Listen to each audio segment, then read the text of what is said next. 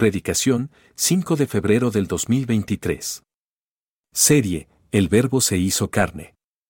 Tema, la palabra que juzga. Cita, Juan, capítulo 12, versículo 44 al 50.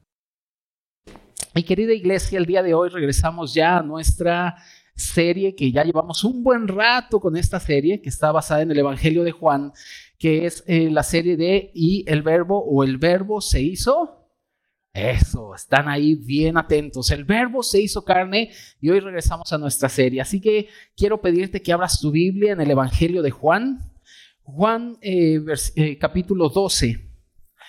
Vamos a ver a Juan capítulo 12 de los versículos 44 al 50. Eh, vamos a platicar un poquito en dónde nos quedamos porque se vino la miniserie de diciembre que se llamó Emanuel Dios con nosotros, después se vino la, miniserie de enero, que era en espíritu y en verdad, y entonces a lo mejor ya se nos olvidó en dónde nos quedamos, pero de acuerdo al contexto que eh, vimos en el capítulo 12, nos quedamos en que eh, los judíos seguían rechazando al Señor, aunque el Señor había hecho milagros, aunque el Señor hablaba, aunque el Señor hacía pruebas y innumerables eh, pruebas de que Él era el Hijo de Dios, los judíos seguían rechazando al Señor y ahí en términos generales es de lo que habla el capítulo 12 y hoy vamos a entrar al versículo 44 al 50. Así que dice la palabra del Señor en Juan 12, 44 al 50. Y antes de que leamos, el título de esta compartir o de lo que vamos a platicar el día de hoy es la palabra que juzga. La palabra que juzga. Vamos pues a la palabra del Señor. Juan 12, el 44 al 50. Jesús clamó y dijo, el que cree en mí, no cree en mí sino en el que me envió. Y el que me ve, ve al que me envió. Yo, la luz, he venido al mundo para que todo aquel que cree en mí no permanezca en tinieblas. Al que oye mis palabras y no las guarda, yo no le juzgo, porque no he venido a juzgar al mundo, sino al salvar al mundo. El que me rechaza y no recibe mis palabras, tiene quien le juzgue la palabra que he hablado, ella le juzgará en el día postero, porque yo no he hablado por mi propia cuenta. El Padre que me envió, Él me dio mandamiento de lo que he de decir y de lo que he de hablar. Y sé que su mandamiento es vida eterna. Así pues, lo que yo hablo, lo hablo como el Padre me lo ha dicho. Querida iglesia, al regresar a esta serie, nuestro único objetivo, lo que nosotros queremos es que todos nosotros tengamos eh, eh, una visión clara de quién es Cristo. Lo único que queremos al llegar a esta serie del verbo se hizo carne es que todos lleguemos a apreciar la belleza, la hermosura y la superioridad de Cristo. Realmente eso es lo que la palabra de Dios muestra siempre. Nos viene a mostrar quién es Cristo y Cristo nos muestra quién es Dios y está mostrando que Cristo es superior a todas las cosas. Por tal razón la palabra de Dios en Colosenses dice que Cristo tiene la preeminencia. O sea que Él está por encima de cualquiera de nosotros, por encima de cualquier situación o de cualquier circunstancia. Hermanos, el que, el que el verbo se haya hecho carne no es poca cosa.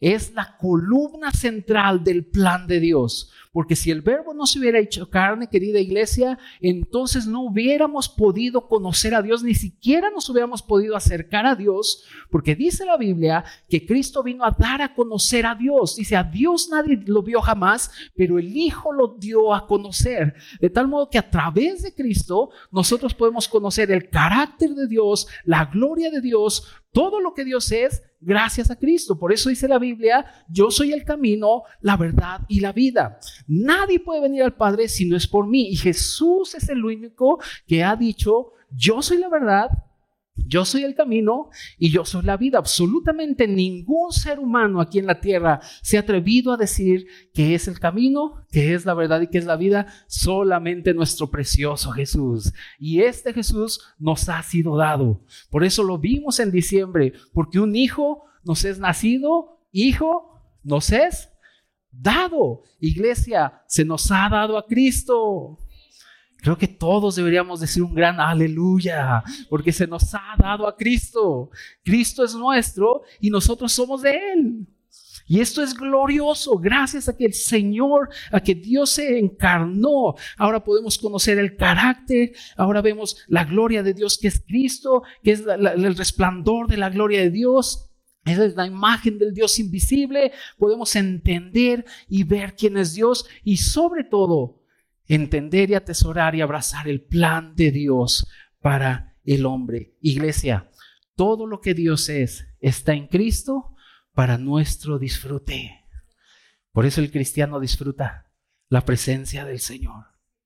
Por eso el cristiano siempre está disfrutando de este delicioso y rico Cristo, porque nos hemos sido puestos en Él. Y ahora lo que acabamos de leer, querida iglesia, y en el contexto que venimos, es que mientras más el Señor hablaba, mientras más traía sus palabras, más los judíos lo rechazaban. Y esto fue profetizado por Isaías. Ahí en Isaías 53.1 dice, ¿quién ha creído a nuestro anuncio? ¿Y quién? ¿A quién se ha manifestado el brazo de Jehová? Y el brazo de Jehová se está refiriendo a Cristo que como la fuerza que libera, como la fuerza de salvación, y viene Isaías y dice, ¿quién ha creído a nuestro anuncio? Nosotros podemos ver, querida iglesia, en lo que acabamos de leer, que siempre hay un sector en todo el mundo que va a estar rechazando y se va a estar oponiendo al Señor, pero va a haber otro sector que creerá en Él. Y estas personas que creen en Él son los benditos del Señor que proclaman su nombre. De tal modo, amada iglesia, que necesitamos empezar a definir un poquito lo que significa la palabra juzgar. Cuando hablamos del juicio o cuando hablamos de juzgar, todos nosotros nos espantamos, ¿verdad?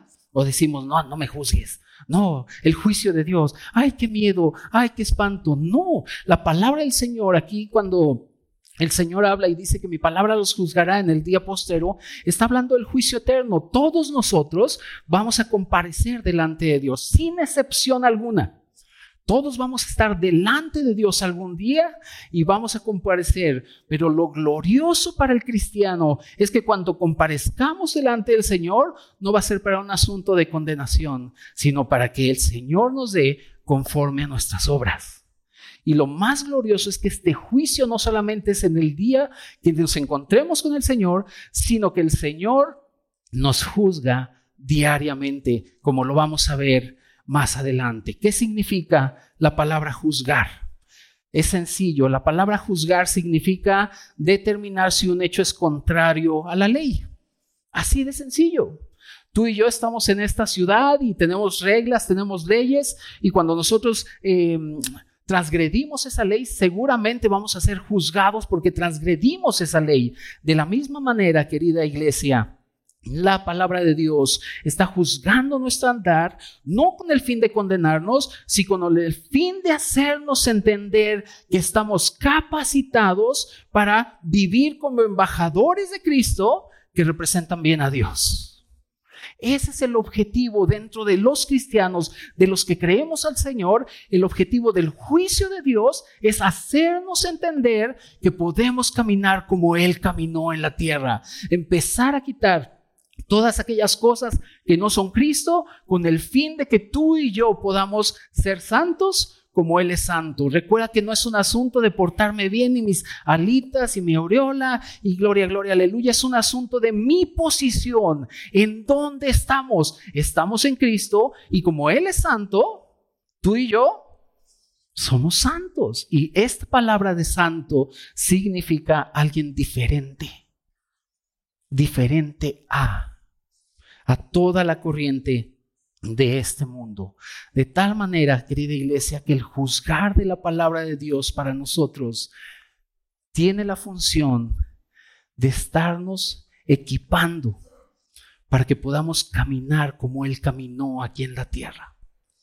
Así que mira, la palabra de Dios es preciosa y la palabra de Dios es como un gran espejo, pero también es, es como los, los ojos de Dios que observan y que juzgan nuestra vida con el propósito de no permanecer en tinieblas. Acompáñame por favor ahí a Juan, Juan 12 y vamos al versículo 44 al 46. Dice la palabra de Dios, Jesús clamó y dijo, el que cree en mí, no cree en mí, sino en el que me envió. Y el que me ve, ve al que me envió.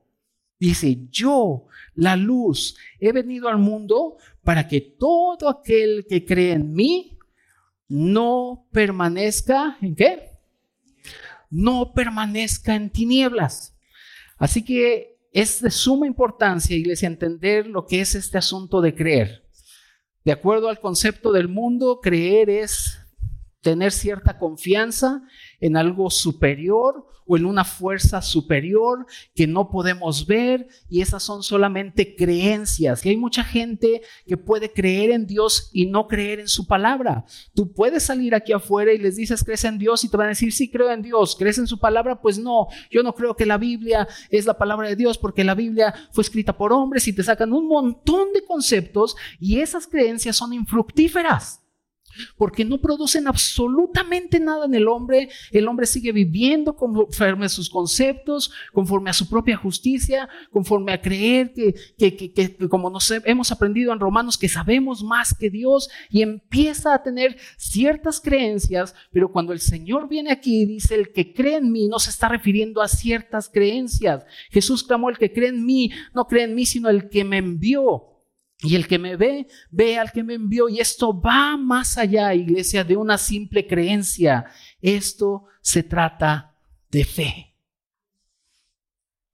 Todos los que hemos venido a Romanos ya saben lo que es la fe, ¿verdad? Pero esto se trata de fe. Y la fe no viene por pensamientos, como nos ha enseñado Isaí, pensamientos positivos. La fe viene por el oír y el oír fuerte, iglesia, así como convencidos. ¿Y el oír qué?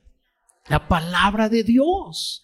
De ahí viene la fe, de que tenemos que escuchar la, la, la, palabra de Dios. Y la base, querida iglesia, para no permanecer en tinieblas es escuchar la palabra de Dios.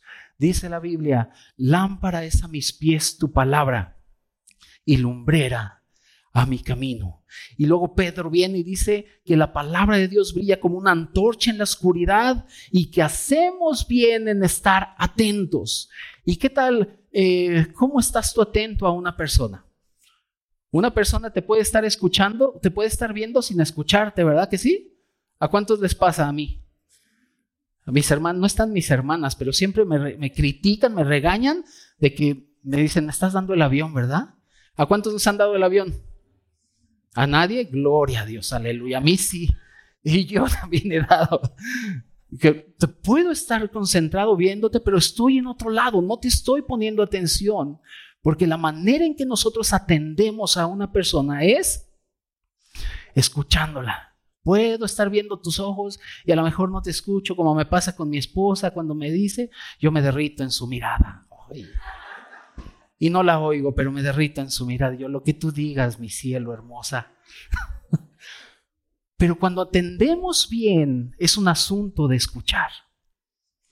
Y es por eso que la Biblia viene y dice, el que tiene oídos para oír, oiga, porque la fe va a venir no por lo que tú piensas, sino que viene por la palabra de Dios porque estás escuchando la palabra de Dios. En Levítico 8 del 22 al 24, apúntalo porque es importante que lo leas luego en tu casa. Levítico 8 del 22 al 24 hay una escena gloriosa que a mí me encanta y es la consagración de Aarón con sus hijos para sacerdotes. Y dice la Biblia que viene Moisés y entonces ofrecen el sacrificio este cordero, ofrecen el sacrificio y Moisés toma un poco de la sangre y va con Aarón y toma un poco de la sangre y lo primero que hace Moisés con Aarón es ponerle un poco de sangre en el lóbulo de la oreja derecha y después en sus manos, en su pulgar de la mano derecha y luego en sus pies, en su pulgar del pie derecho. Y esto es muy significativo, querida iglesia, porque está mostrando que para que tú y yo tengamos una buena obra y un buen caminar delante del Señor, va a depender de lo que estás escuchando. Si tú te la pasas escuchando a Madame Sassou, de que, ay, hoy el planeta se va a mover y entonces movió y ahora sí, abre tus negocios. Y empezamos ahí, tú y yo vamos a empezar a estar caminando y a tener un obrar en ese aspecto. Pero en el momento que tú y yo entendemos que Dios ha hablado, entendemos que Cristo nos ha sido dado y que todo mi caminar y todas mis obras tienen que estar regidas por el oír, entonces comienzo a salir de mis tinieblas. Ciertamente el Señor nos ha trasladado de las tinieblas a la luz y no cualquier luz. Esta es una luz admirable porque Cristo es admirable y estamos ahí en la luz, pero de repente nos confundimos, no sabemos para dónde ir, no sabemos qué hacer y es porque estamos oyendo más otras cosas que oyendo la palabra de Dios. Por eso viene la Biblia y dice, la fe viene por el oír. El que tiene oídos, oiga. Ay, no, pastor, yo mejor le fui a pedir consejo a mi vecina la chonita. Y viera qué consejo me dio y qué te dijo, que le dé de sartenazos al esposo. Se lo merece. Y empezamos a buscar consejos en otros lados y no vamos a nuestro principal consejero y al libro que tiene la máxima sabiduría, que es la Biblia. No hay otro libro como este. Este libro está lleno de sabiduría y es el único libro que condena el adulterio, es el único libro que nos invita a que llevemos una vida santa. ¿Por qué? Porque este libro viene del corazón de Dios. Y es por eso que dice la Biblia, es necesario que escuches primero, porque de ahí viene la fe, no es cualquier creencia, es un asunto de fe. Hebreos 11:6 dice, pero sin fe, te lo sabes, es imposible agradar a Dios porque el que se acerca a Dios es necesario que crea que le hay y que es galardonador de los que le buscan. O sea, tenemos todo en Cristo, tenemos un Dios maravilloso y aparte premia a los que le buscan. Mira, vamos a Hebreos 11 por favor. Hebreos 11.1. Hebreos 11.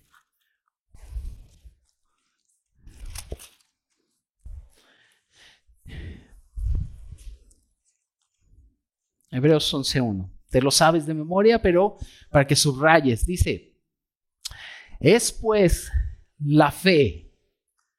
¿Qué es? La certeza. Y mira iglesia, para que tú y yo tengamos certeza en algo, primero necesitamos información. ¿Verdad que sí? Ahora que bajó la temperatura, yo ni sabía que iba a bajar la temperatura y veníamos en el auto y mi esposa me dice, ay, ¿qué crees que dicen las noticias? Que vamos a estar a 3 grados centígrados en la noche. No, hombre, sí, pues a cerrar ventanas, a poner más cobija, el mameluco de pijama y listo, porque mi esposa me dijo que va a ser 3 grados y yo le creo, tengo la certeza.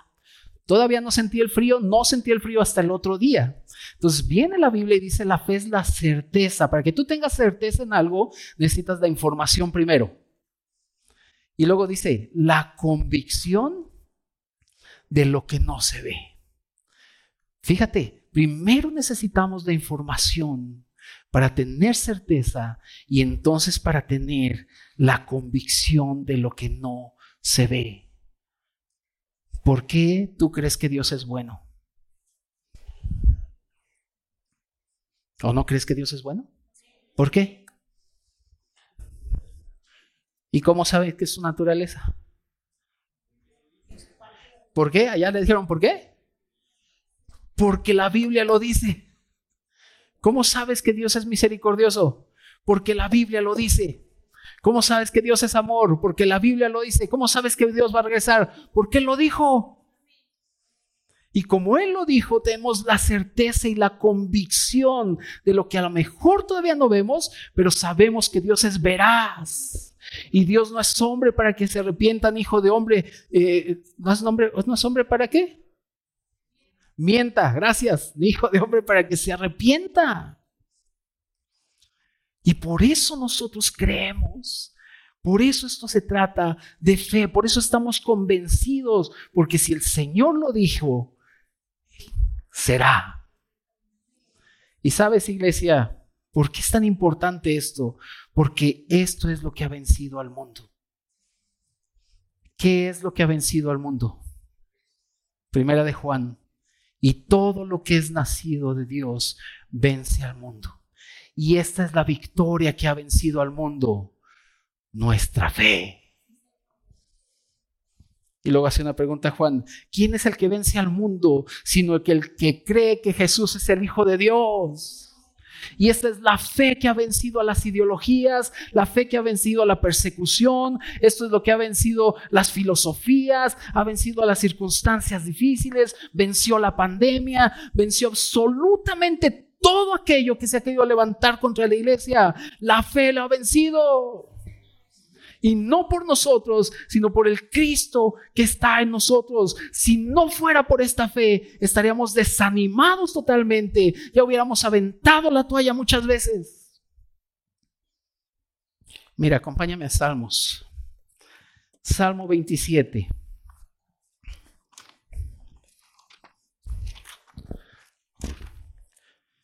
Salmo 27, del 13 al 14, también te lo sabes, pero es maravilloso.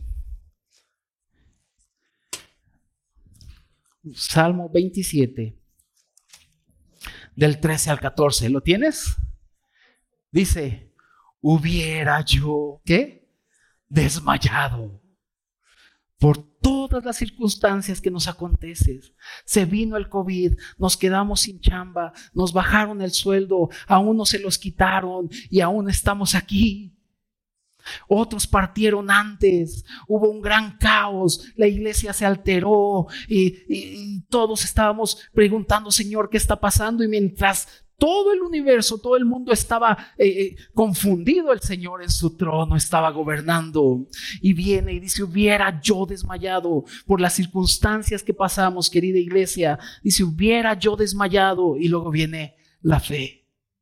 Si no creyere. ¿Qué? Si no creyese.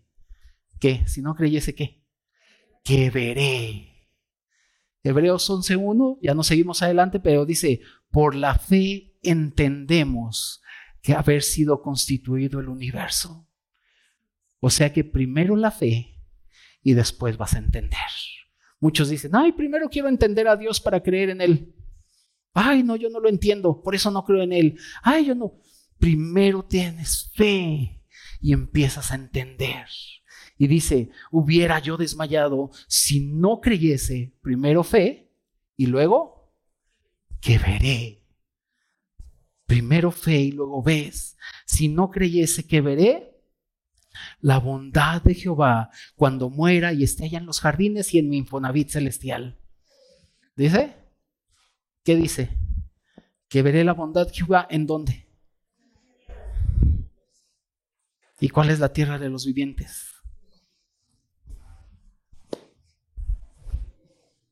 Aquí. Y luego dice, aguarda Jehová. Fíjate cómo nuestra la fe habla. Aguarda Jehová. Esfuérzate y aliéntese tu corazón. Sí, espera en Jehová. Esta es la fe que vence, que creemos que Jesús es el Hijo de Dios. Y gracias a esta fe vivimos en esperanza. ¿Cuál esperanza? Que el Señor regrese por su iglesia.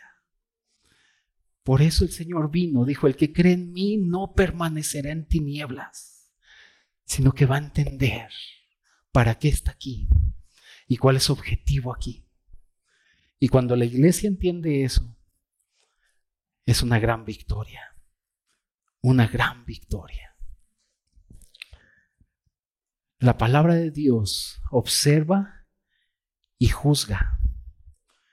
No solo con el propósito de que no estemos en tinieblas, sino también con el propósito de calibrar nuestra vida. Vamos a Juan, regresemos a Juan, por favor. Juan 12, versículos 47 al 48. Juan 12, del 47 al 48.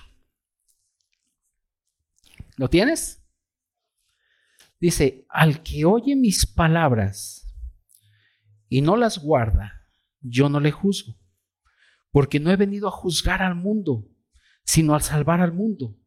El que me rechaza y no recibe mis palabras, tiene quien le juzgue. La palabra que he hablado, ella le juzgará en el día postrero. ¿Qué autoridad tiene su palabra? La palabra es la que nos juzga y nos juzgará en el día postrero. Y es esta palabra la que alumbra nuestro caminar, la que alumbra el cómo estamos andando en este mundo. Y este asunto de que calibra nuestra vida, la palabra calibrar simplemente significa ajustar con exactitud. Dice la Biblia que la palabra de Dios es útil para enseñar. Amén, gloria a Dios, aleluya. ¿Qué es útil para enseñar, corregir, redarguir, a fin de que el hombre de Dios sea qué? Enteramente preparado. Tal modo que la Biblia, la palabra de Dios está ajustándonos constantemente, nos está calibrando constantemente para que tú y yo podamos caminar siempre entendiendo quiénes somos en Cristo, disfrutando al Señor constantemente. Y el que el Señor esté ajustando o que su palabra esté juzgando nuestras vidas es para beneficio de la iglesia. No creas que, ay, el Señor ajustame, oh Dios. No estás en mi camino de perversidad. Ay, para que yo sea el más hermoso, bonito, requechulo, qué lindo soy, cómo me quiero. No es para eso. Es para el bien de la iglesia y para el bien de los que te rodean. A ver, esposas, ¿cuántos quisieran un esposo bien ajustadito? ¿Nadie? La gloria.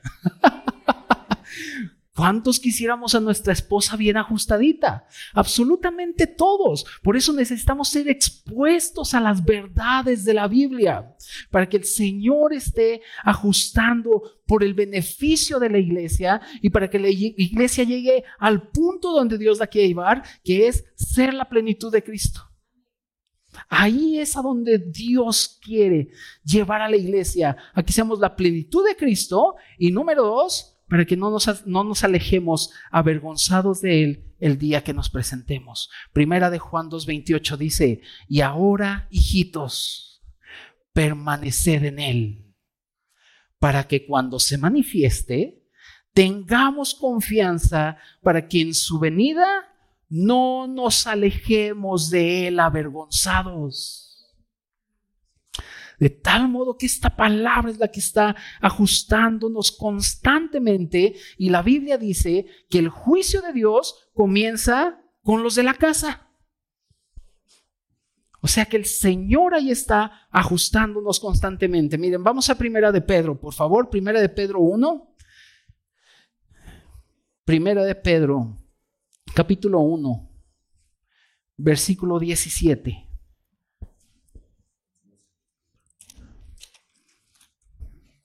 1.17. Ojalá puedas leer desde el 13 luego en tu casa porque está buenísimo. De hecho, el título que le pusieron, llamamiento a una vida santa. Pero dice, y si invocáis por Padre a aquel que sin acepción de personas, ¿qué dice? Sin acepción de personas que juzga, juzga. No, pues yo me salvé porque soy bien santo. Dime San Moy. No, dice sin acepción de personas, juzga según la obra de cada uno y viene el consejo. Conducíos con temor todo el tiempo de qué? vuestra peregrinación. No está hablando del juicio final. Está cuando dice, condúcete con temor en todo el tiempo de tu peregrinación, está refiriendo a nuestro caminar aquí en la tierra. Y este asunto de temor no es, ay, qué miedo, Diosito, no me castigues, ay, ya me castigó, choqué, me castigó porque no vine a la iglesia. No se está refiriendo a eso. El temor es un asunto de tener la conciencia, queridos hermanos, de saber que Dios nos está viendo 24/7. Me puedes engañar a mí. Puedes engañar a los líderes, pero a Dios nadie lo engaña. Nadie se ha burlado de Él. Al final de cuentas, todo sale a la luz. Por eso viene Pedro y dice, conduzcanse, caminen con temor, o sea, con una precaución saludable sabiendo que el juicio de Dios está sobre nosotros, no para condenarnos, pero sí para perfeccionarnos, a fin de que no nos alejemos de Él avergonzados. No debemos ser aquellos, querida familia, que se quejan del trato de Dios. Y a veces cuando predicamos ponemos la palabra y anunciamos las escrituras y de repente vemos a la esposa que le da el codazo al esposo. ¿Por qué está diciendo eso el pastor? Ya fuiste de chismoso, ¿verdad? Ya le dijiste. Y no es eso, es simple y sencillamente que la palabra de Dios discierne las intenciones y los pensamientos del corazón. Y nosotros no debemos ser aquellos que se quejan del juicio de Dios o de, de que Dios con su palabra juzgue nuestras vidas sino ser aquellos que dicen, Señor, aquí estamos para ti. Y hay veces que el Señor va a poner cualquier circunstancia en nuestras vidas para estarnos calibrando. Circunstancias difíciles, eh, relaciones difíciles, eh, escasez a veces para estar calibrando y atraer nuestro corazón a Él mismo. Pero nosotros debemos entender, querida iglesia, que todo lo que sucede para nosotros, eh, eh, en nosotros, en nuestra vida, todo nos ayuda a bien, de acuerdo al propósito de Dios y por el cual nos ha llamado. Todas las cosas nos ayudan a bien, ¿verdad que sí? Aunque en el momento no lo vemos. Pero yo quisiera, cuando yo leí esto, yo dije, yo quisiera tener ese concepto de la vida cristiana. ¿Y cuál es el concepto? El concepto que el apóstol Pablo tenía del caminar cristiano. Acompáñame a segunda de Corintios y ahí le pones el concepto de la vida que Pablo tenía. Segunda de Corintios 4.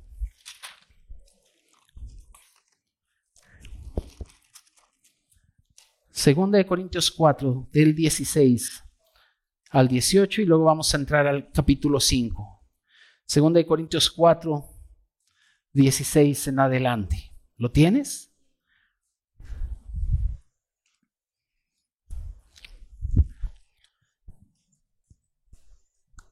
¿Han leído alguno de ustedes que Pablo se queja de algo? A ver, hagamos memoria. Y si no, Chay, me ayudas.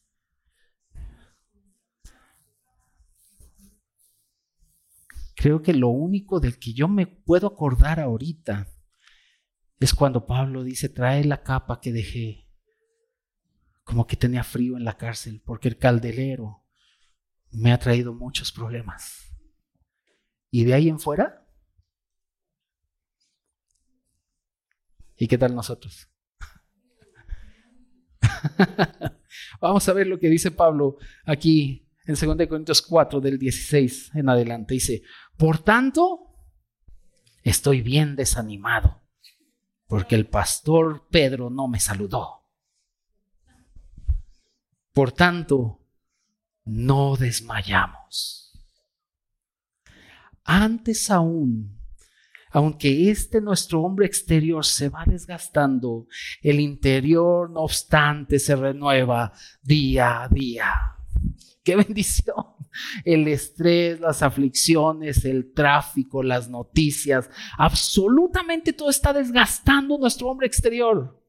Pero el interior, donde está este Cristo precioso, se va renovando.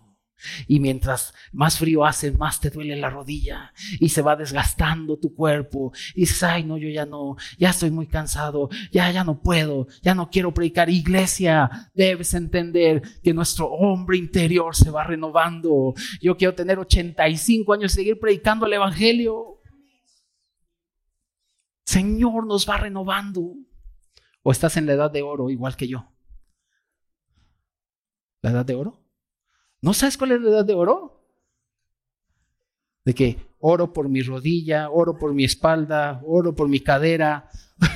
Es la edad de oro, ya estamos en la edad de oro. Nunca pensé decirlo esto en una predicación. Pero ya estamos llegando ahí, deteriorándose nuestro cuerpo, pero el interior dice, se va renovando. Seguimos, seguimos leyendo. Versículo 17, porque esta leve tribulación. A ver, Pablo, espérame tantito. Te apedrearon, te apalearon, te jalaron el pelo, te metieron a la cárcel, naufragaste no cuántas veces, no sé cuántas veces, te mordió una serpiente de las más venenosas y no te pasó nada. Y tú dices que esta tribulación es como leve. Fíjate el concepto. Primero dice, sí, mi cuerpo se va desgastando, me cuesta ya más trabajo subir las escaleras, pero dentro estoy victorioso, gozando en el Señor, aleluya, y predicando. Y después dice, ¿y todo lo que me ha pasado? Ay, un día me dejaron medio muerto. Y fue leve. Dice, y está leve y tribulación momentánea. Y fíjate lo que produce produce en nosotros un cada vez más excelente y eterno peso de gloria. ¿Y cómo, Pablo? No mirando nosotros las cosas que se ven, sino las que no se ven, pues las cosas que se ven son temporales, pero las que no se ven son eternas, porque sabemos que si nuestra morada terrestre, o sea, este cuerpo, este tabernáculo se deshiciere, Ah, tenemos en Dios un edificio, una casa no hecha de manos, eterna en los cielos. Y por esto también gemimos, deseando ser revestidos de aquella nuestra habitación celestial, pues así seremos hallados vestidos y no desnudos. Porque asimismo, los que estamos en este tabernáculo, o sea, en este cuerpo, gemimos con angustia porque no quisiéramos ser desnudados, sino revestidos para que lo mortal sea absorbido por la vida. Mas el que nos hizo para esto mismo es Dios, quien nos ha dado las arras de su espíritu, o sea, su promesa. Así que vivimos bien estresados, angustiados, dice. Así que vivimos como confiados siempre y sabiendo que entre tanto que estamos aquí en el cuerpo, estamos ausentes del Señor, porque por fe andamos, no por vista, pero confiamos y más quisiéramos estar ausentes del cuerpo y presentes en el Señor. Por tanto, procuramos también, o ausentes o presentes, serle agradables, porque es necesario que todos nosotros, comparezcamos ante el tribunal de Cristo para que cada uno reciba según lo que haya hecho mientras estaba en el cuerpo, sea bueno o sea malo. ¿Ves el concepto que él tenía de la vida? del caminar cristiano. Ay, las tribulaciones producen un peso de gloria en mí. Por eso decía, gócense en las tribulaciones, porque eso produce. Así que querida iglesia, necesitamos entender cabalmente que tenemos que ser calibrados por medio de las palabras que nos juzgan. ¿Te acuerdas de los caminantes a Emaús? ¿Cómo iban los caminantes a Emaús? Ahí estábamos tú y yo. Bien angustiados, confundidos, tristes. Ay, que nos dijo que iba a resucitar y todavía no lo sabemos. Aunque unas mujeres nos dijeron que encontraron la tumba vacía, y, pero no sabemos. Y se acerca el Señor y dice, ¿qué son estas cosas que van hablando? ¿Cómo? Tú eres el único forastero que no sabes que Jesús padeció, etcétera, etcétera, etcétera. Y empieza a decir, y el Señor les dice, ay, sensatos y tardos de corazón.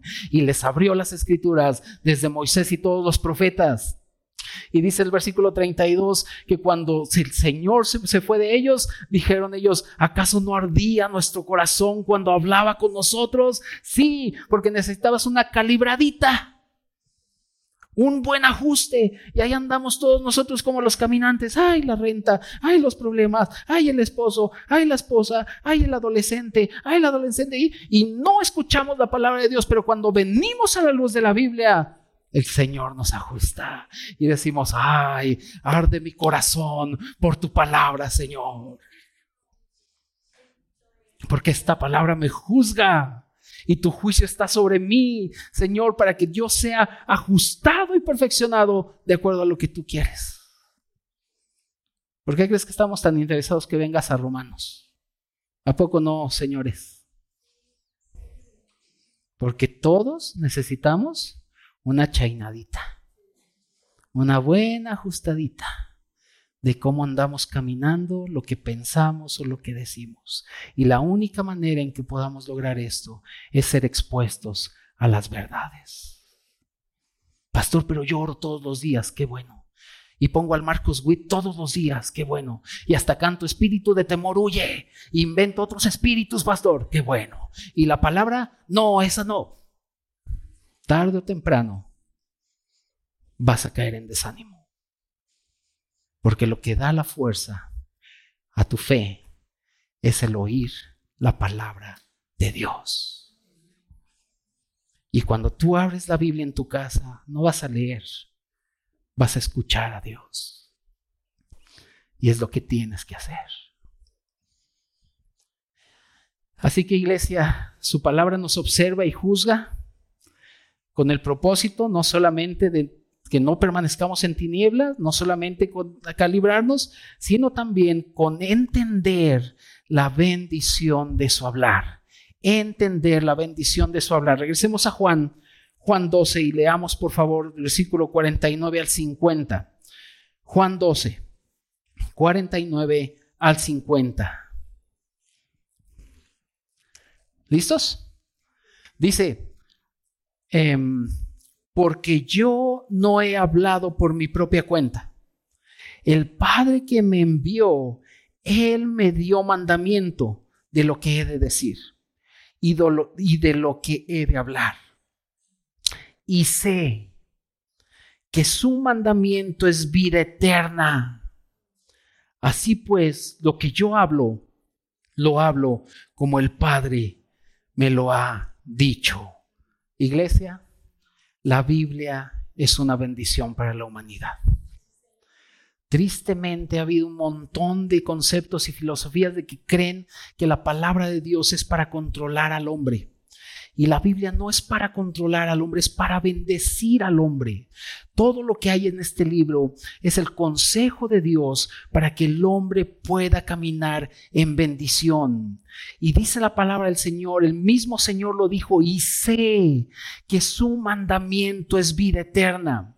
Y la vida eterna no solo se refiere a que hemos sido librados del agua de fuego, se refiere a lo que dijo el Señor ahí en Juan 17. Y esta es la vida eterna, que conozcan a ti, el único Dios verdadero, y a Jesucristo, al cual tú enviaste. Cuando nosotros entendemos eso, querida iglesia, que este libro es una bendición para nosotros, vamos a comenzar a abrazarlo y vamos a tener entonces la verdadera revelación. Y cuando hablo de una revelación, no me refiero a lo que ahora dicen de que, ay, hermano, ven para acá porque acabo de tener una revelación. Vi que cayó polvito eh, en ti, polvito de oro y tus, y tus amalgamas también de oro. No se está refiriendo a ese tipo de revelación. Se está refiriendo refiriendo a que la verdadera revelación es ver lo que Cristo es. Y el énfasis está en la palabra es. Cuando tú y yo entendemos que Cristo es la salvación, todo empieza a cambiar. Cuando entendemos que Cristo es la gracia, todo empieza a cambiar. Cuando entendemos que Cristo es la justificación y que todo se refiere a Cristo y que tú y yo estamos en Cristo, todo cambia. Entendemos cuando dice, dichoso el pueblo cuyo Dios es Jehová. Y entonces venimos, ah, bien gozosos, bien alegres, porque estamos en Cristo y en Cristo estamos completos. Y cuando cantamos solo es una expresión de admiración hacia Él. Iglesia, esta palabra es una bendición. ¿No te da alegría que Dios ha hablado? Ah, Dios ha hablado. Dios ha hablado. no tenemos un Dios mudo. Nuestro Dios está vivo y por eso habla. Nada de esos libros que sacan de el silencio de Dios. Ay, ahí van todos los cristianos. Ay, el silencio de Dios. ¿Ya lo compraste? Está buenísimo cuando Dios calla. Cuando Hebreos 11.1 cuando Hebreos 1 dice que Dios antes hablaba con los profetas, pero hoy nos ha hablado por el Hijo. Y cada que un hombre se para aquí enfrente y abre las escrituras y predica el verdadero evangelio, Dios habla. Porque Él está vivo. Sería muy insensatos decir, Dios no existe. No existe, ¿no? ¿No lo has oído hablar acaso? No, yo no he oído hablar a Dios. En serio, se ha hablado millones de veces enséñame cómo habla Dios. Toma. Decía un filósofo francés, no recuerdo el nombre.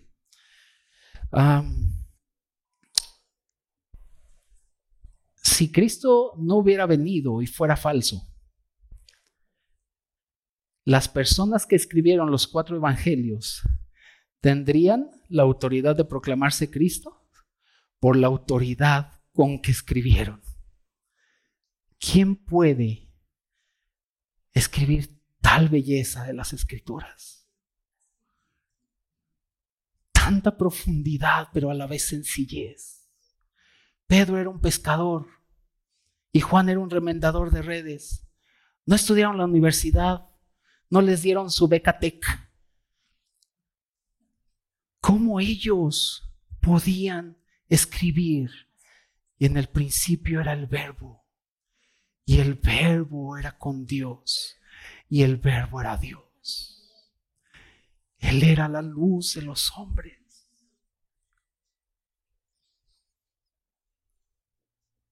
Dios ha hablado, iglesia. En nuestro Dios no hay, no hay silencio. Y por eso este libro es una bendición para nosotros. Y quiero terminar con este esta porción de la Biblia, para que veamos la bendición que tenemos de esta palabra. Colosenses, por favor, y con esto terminamos. Colosenses. Dicen por ahí que cuando un pastor dice con esto terminamos es otra media hora. así que yo más veo así como dicen, sí, ajá, muy. Colosenses 1.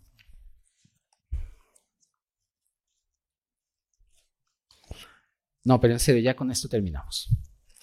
Colosenses 1, del 9 a 14, para que veas la bendición que tenemos con esta preciosa palabra que juzga nuestras vidas para calibrarnos, pero también, querida iglesia, para entender que el hablar de Dios es una bendición. Una bendición. Colosenses 1, del 9 al 14, dice, por lo cual, está hablando el apóstol Pablo, por lo cual también nosotros, desde el día que lo oímos, no cesamos de orar por vosotros y de pedir que seas lleno, ¿qué? Del conocimiento de su voluntad. ¿Cuál es el conocimiento de su voluntad? ¿O cómo conoces la voluntad de Dios? Agarren su Biblia y levántenla y dile, esta es la voluntad de Dios.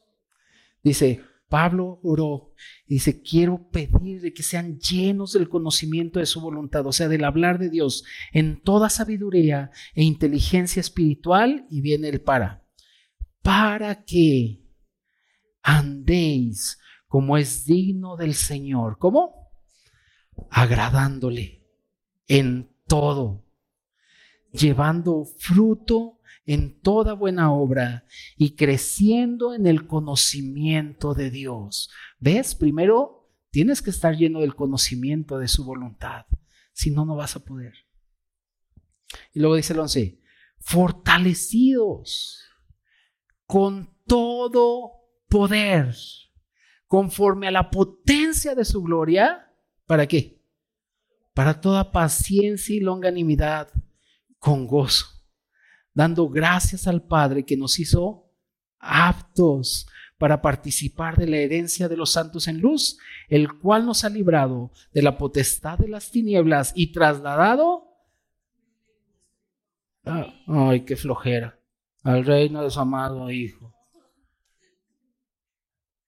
Hermanos, ¿ya se dieron cuenta en dónde están? ¿Sí? ¿Sí? ¿Se dieron cuenta? Unos dicen que sí, otros están. Dense cuenta en dónde están. Nos ha trasladado al reino de su amado Hijo. Ahí estamos, nos ha trasladado a su reino de amado Hijo, en quien tenemos redención por su sangre, el perdón de pecados. tengo el conocimiento de su voluntad y comienza.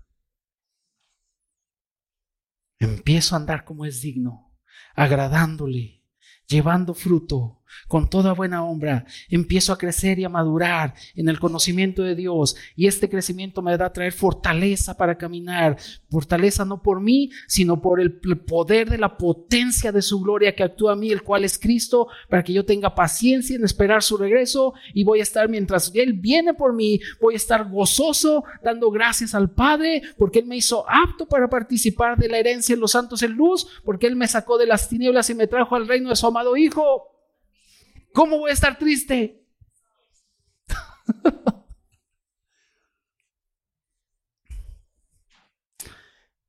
Ay, iglesia.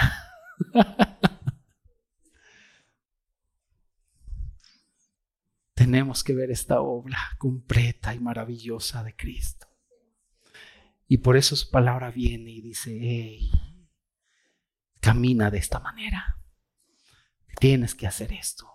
No por ti, sino por el Cristo que está en ti. Ese es el caminar cristiano.